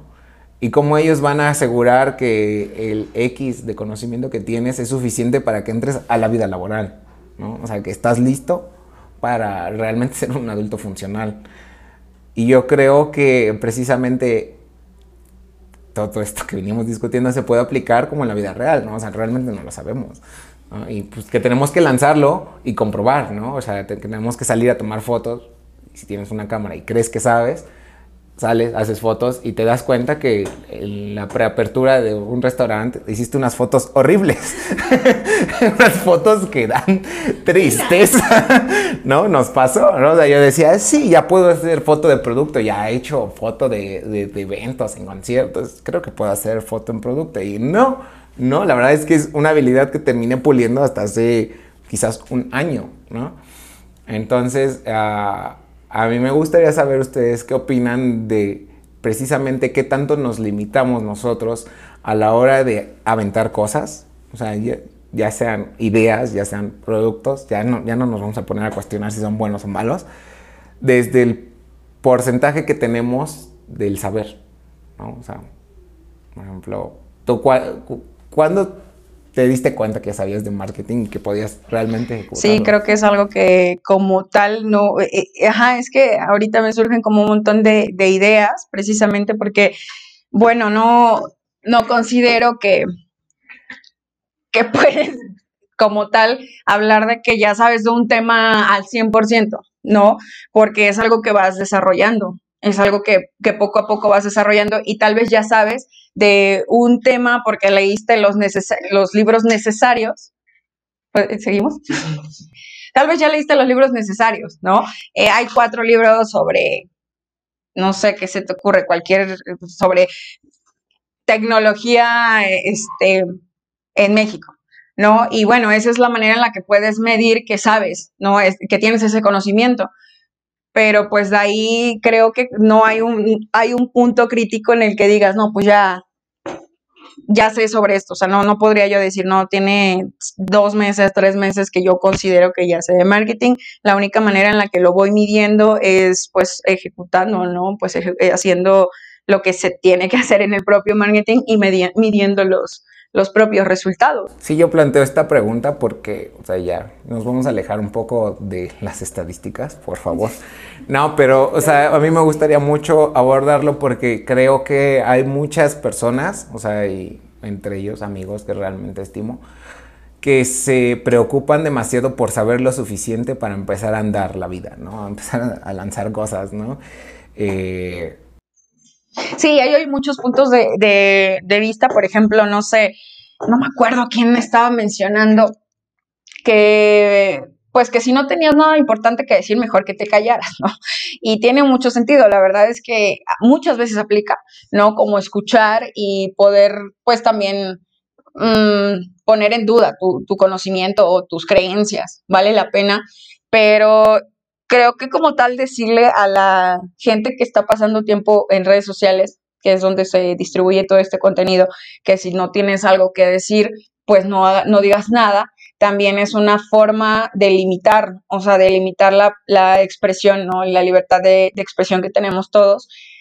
Y, creo que tiene que ver con que muchos no sabemos cómo de alguna forma regularla, ¿no? Tú mencionabas el otro día, es que mucha gente ya se va a meter a, a hacer streamings, ¿no? De, de gaming. Y, este, bueno, decías, es que no, no, a mí no me latería porque eh, luego ni saben, ¿no? Y se van a poner ahí a hacer pendejadas, ¿no? Tú, tú lo estabas mencionando. Y pues mi, mi postura de, de, eso es, bueno, pues al menos están tratando, ¿no? De exteriorizar un poco, eh, pues lo que saben, ¿no? Lo que sí, quieren decir al mundo, exactamente. Por, por, un lado puedes tomar como ruido y que hay muchísimo ruido en las redes sociales con todo el contenido que, que podemos encontrarnos. Sí estoy de acuerdo que muchas cosas son ruido, pero pues también creo que es necesario, no sé, por, si hubiéramos tenido esa, esa mentalidad desde siempre y la estuviéramos ejecutando, pues imagínate cuántos libros nos hubieran escrito, ¿no? O sea, cuánta gente hubiera dicho, no, pues es que yo esto que sé nada más lo estoy imaginando. Probablemente no aplica, ¿no? Allá afuera y nos hubiéramos quedado sin, sin un montón de piezas que son realmente valiosas, ¿no? Realmente valiosas para crear un puente de creatividad, ¿no? Crear un puente de, de pensamiento crítico, incluso de la propia conciencia. Claro. claro, yo en ese momento hablaba como desde, desde el hate, porque, o sea, qué, qué ruido, ¿no? O sea, que, qué frustrante fue para mí ese día entrar y ver en feed dos streamings y de, de gente que, digo, ¿por qué no? O sea, y yo lo cuestioné en ese momento, pero ahora que, que, lo dices, o sea, llevo, llevo más rato tratando de buscar precisamente mi voz, ¿no? O sea, fue primero como, voy a tocar el cello y voy a hacer videos, ¿no? Voy a subirlos. Y pues obviamente hubo gente que en la misma actitud que yo tuve ese día, pues, ¿por qué haces videos, no? Y si no lo, si no lo puedes hacer bien aún, no lo hagas mejor. Y así de, pues denme chance, ¿no? O sea, ¿cómo voy a, lo voy a practicar si pues llevo un video? O sea, denme chance. Y pues es un poco que, algo que te puede, te puede estar pasando ahorita. O sea, tú, por los últimos, eh, la, las últimas grabaciones de podcast que hicimos aquí, pues me llevas ventaja, ¿no? O sea, y creo que ya, como que de alguna manera empiezas a agarrar la, la onda de cómo funciona esto, el formato, qué, qué cosas decir, qué cosas sea, hasta cómo posar en la cámara, ¿no? este, pero, pues precisamente es eso, o sea, tú, ya, tú, tú, me llevas un par de episodios más de ventaja, porque yo ese, eso, en esos episodios decidimos que no iba a salir, y está bien, ¿no? Y precisamente va de eso mi pregunta, que creo que la única forma de realmente saber que sabes es confrontándolo con la realidad, lanzando ideas, lanzando ideas. Tú con tu podcast, ¿no? O sea, ya nos llevas igual, mucha más ventaja. ¿Cuántos capítulos ya has hecho, César? Creo que yo voy para el 70. ¡Santa madre! Sí. Madre Sí, mía. Es un montón. Y bueno, ¿no? ¿tú qué piensas de, de, de esto? O sea, ¿en qué Pues- momento es bueno aventarte? ¿O qué? Cuando inicié el podcast era demasiado romántico cuando hablaba de este tema. Ahora mismo creo que les puedo decir que, por ejemplo, abordando el, el tema de la escuela, creo que lo que podría resumir todo sería que somos la historia que nos contamos, somos la narrativa que nos contamos. La escuela nos vende esta narrativa donde tenemos que pasar por el proceso de aprendizaje y dado que llevamos cier cierto proceso, ellos ya nos venden la narrativa de que estamos listos. Eso nos genera una cierta seguridad para ir y decir, oh, ya estoy listo, mira, estoy graduado, tengo este título. Sé, volviendo al punto del saber, realmente no puedes saber. Entonces, llegas a este punto, llegas a la vida real y te das cuenta de que tal vez lo que tú sabes, sabes algo, pero no lo que necesitabas en ese momento. Entonces, creo que en realidad si estás esperando a ese punto ideal para llegar y saber y hacerlo, nunca va a llegar. Porque en un principio creo que les comenté acerca de, de la práctica y de la habilidad. O sea, muchos nacen con ciertos skills, pero la gran mayoría no. O sea, como les decía, yo no era, o sea, el diálogo, la comunicación no era algo mío y yo lo sabía. No estaba ahí, pero hay veces en las que si tú trabajas lo suficiente para desarrollar la skill, puedes llegar a superar el talento de la persona con la que lo nació y nunca lo evolucionó. Entonces, creo que en realidad depende mucho de, en principio, hasta dónde quieres llegar, qué quieres hacer. Y en el caso de las críticas, creo que también saber que el mayor crítico siempre vas a ser tú mismo, de tu propio trabajo. Entonces, creo que lo importante es concientizarte únicamente. Creo que eso es como lo fundamental. Acepta que no sabes nada, acepta que vas a... Eso más que un trabajo por el cual tú vas a expresarte, tiene que ser una pelea contra... Si tienes este, esta crítica personal, va a ser una pelea de ego. Va a ser tú contra tú y solo. Y creo que eso es como la forma, digamos, más funcional que se me llega a ocurrir hasta ahorita, porque si nos vamos a métricas, si nos vamos a contarnos historias que queremos vivir, eh, probablemente eso sería como que lo más funcional. El hecho de decirte a ti mismo que pues no sabes todo y que tienes que ir a aprender, creo que es algo que te puede orientar en, ese punto ideal o, que te puede beneficiar a ti como persona, porque al final un proyecto donde existe algo, donde no existe un fondo y solamente existe una forma, en un momento temprano va a acabar. Y por eso, a pesar de que ahorita todos están subiendo, subiendo a este tren de crear streamings, de crear podcasts, de crear videos, yo he visto a muchos, no duran. Y es porque no tienen una base sólida, no tienen este cuestionamiento de realmente qué es lo que quieren.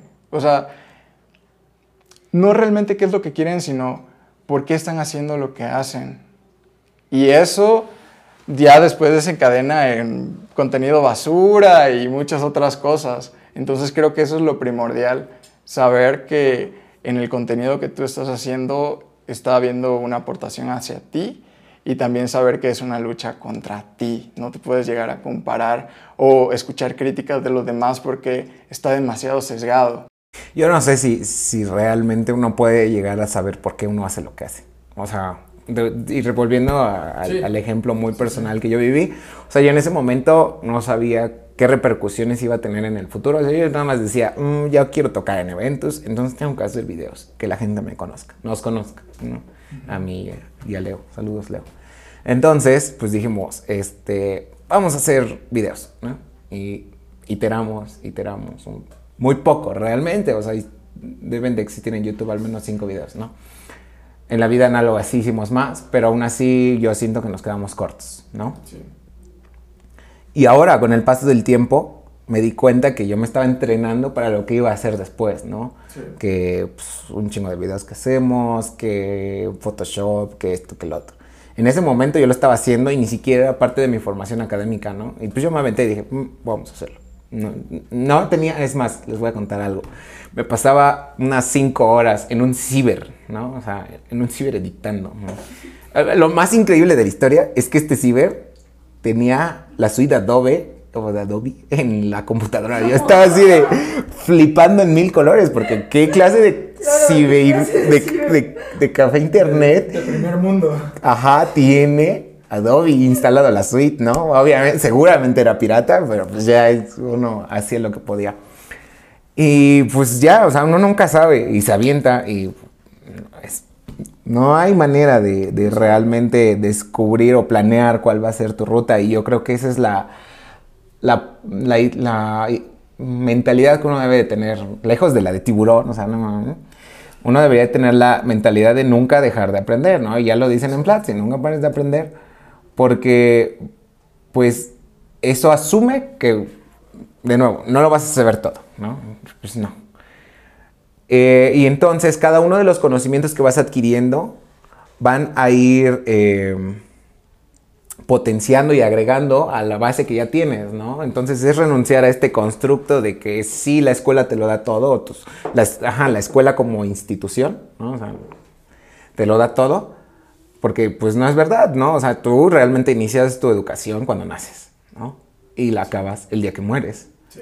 Pero yo creo que hay que romper esta barrera de, o este límite temporal que existe de que la educación sucede entre los tres años que entras al kinder y los veintitantos que sales de la universidad, ¿no? O sea, va mucho más allá. o sea, no solo temporalmente, sino espacialmente, no solo sucede dentro de un aula. Sí, creo que eso que comentas es lo más importante de preguntarte si sabes lo que quieres, porque no hay respuesta. La respuesta va a ser cambiante siempre. Y eso es lo importante y creo que eso es lo, lo esencial con lo que todos, bueno, la audiencia debería de quedarse. Simplemente con la pregunta, ¿sabes qué es lo que quieres hacer? Y la respuesta siempre va a ir cambiando. Y eso, ese cambio, al final de cuenta, es vivir. Porque esta pregunta es muy similar a la de quién eres. Y lo que les comentaba en un principio, ¿qué somos? Somos más lo que no somos que lo que somos actualmente. Es ese constante cambio, lo que somos o lo que no somos. Y, es que lo que somos es una fotografía. Exacto. Es como las estrellas. Las estrellas tú las ves, pero es algo que ya no está.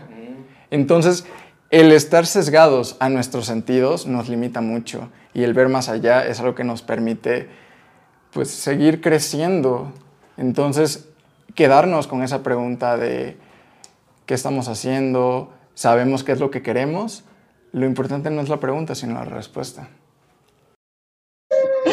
Así súper filosófico todo terminó, qué bueno. La verdad es que está súper bien. Creo que eh, pues también la, respuesta puede tiene que ser algo constante, ¿no? Algo que construyas como, como constantemente y principalmente fundamentado en que estás vivo, ¿no? O sea, que tienes la, tienes capacidad de, echar a andar tus, tus ideas, de experimentar y sobre todo eso, de estar aprendiendo constantemente, de que no limites pues tu aprendizaje a alguna institución, alguna materia, ¿no? Que, que te sepas con la capacidad de aprender y aprovecharla hasta el último momento de tu vida, ¿no? Incluso a, una área, ¿no? Porque, o sea, tú, tú, aprendes de fotografía y te das cuenta que todas esas bases mm, del conocimiento se pueden traspolar o llevar a otras áreas, ¿no? Sí, eso está muy interesante y creo que es algo que todos deberían de hacer.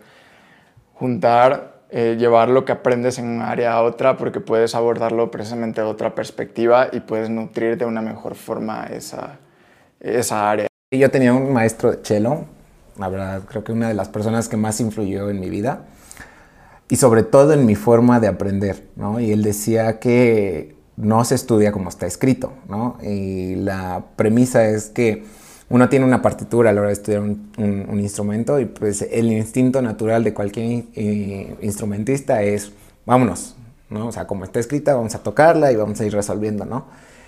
Y toda esta, esta oración que él me dijo y que me marcó mucho y que creo que me la voy a tatuar en algún punto de mi vida, es, eh, consiste en que tú vas a tomar este conocimiento que tienes, esta partitura, la vas a desarmar en distintas cosas y entonces las vas a guardar una por una, por una. Y probablemente todas ni siquiera en el mismo día, todas ni siquiera una sola vez hasta que ya empieza a cobrar sentido, ¿no?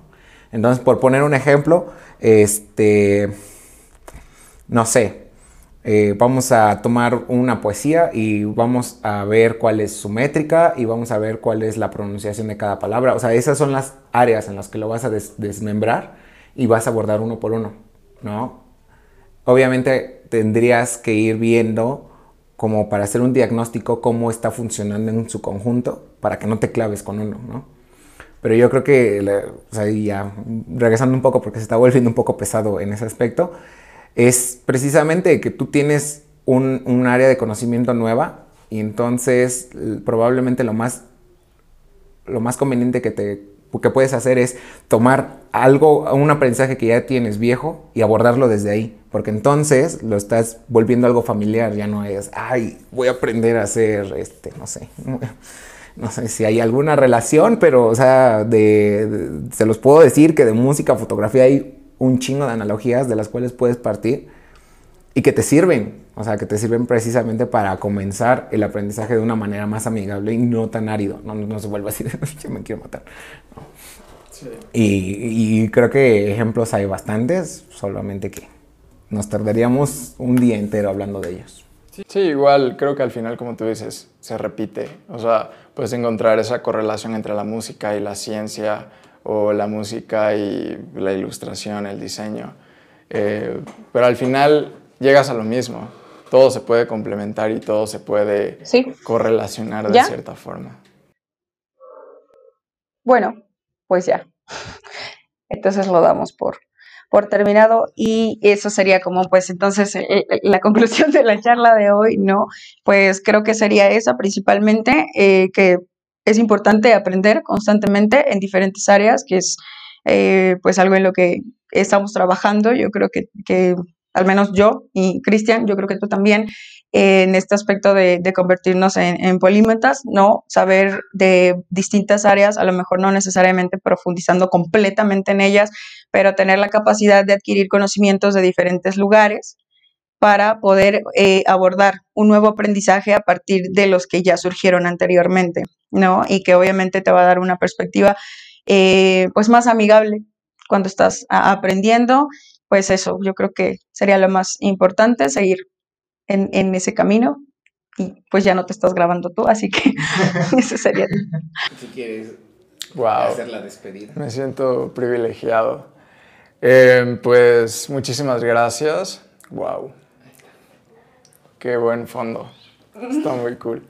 Eh, muchísimas gracias por la invitación, en serio. Eh, ya extrañaba tener interacción física con más personas. Así que... sí, eh, muchísimas gracias. Igual a ustedes por estar una semana más. Y pues nos vemos en el próximo episodio. Bye.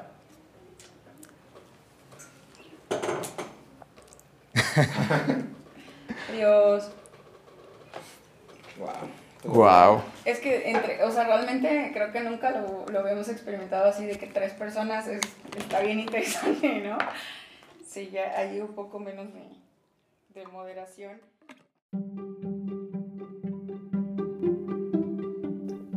Hola, te recuerdo que este episodio está patrocinado por la página de Facebook Breaking Mind Podcast y mi perfil personal de Instagram CSAR009. En estas páginas podrás encontrar diverso contenido referente al podcast Breaking Mind.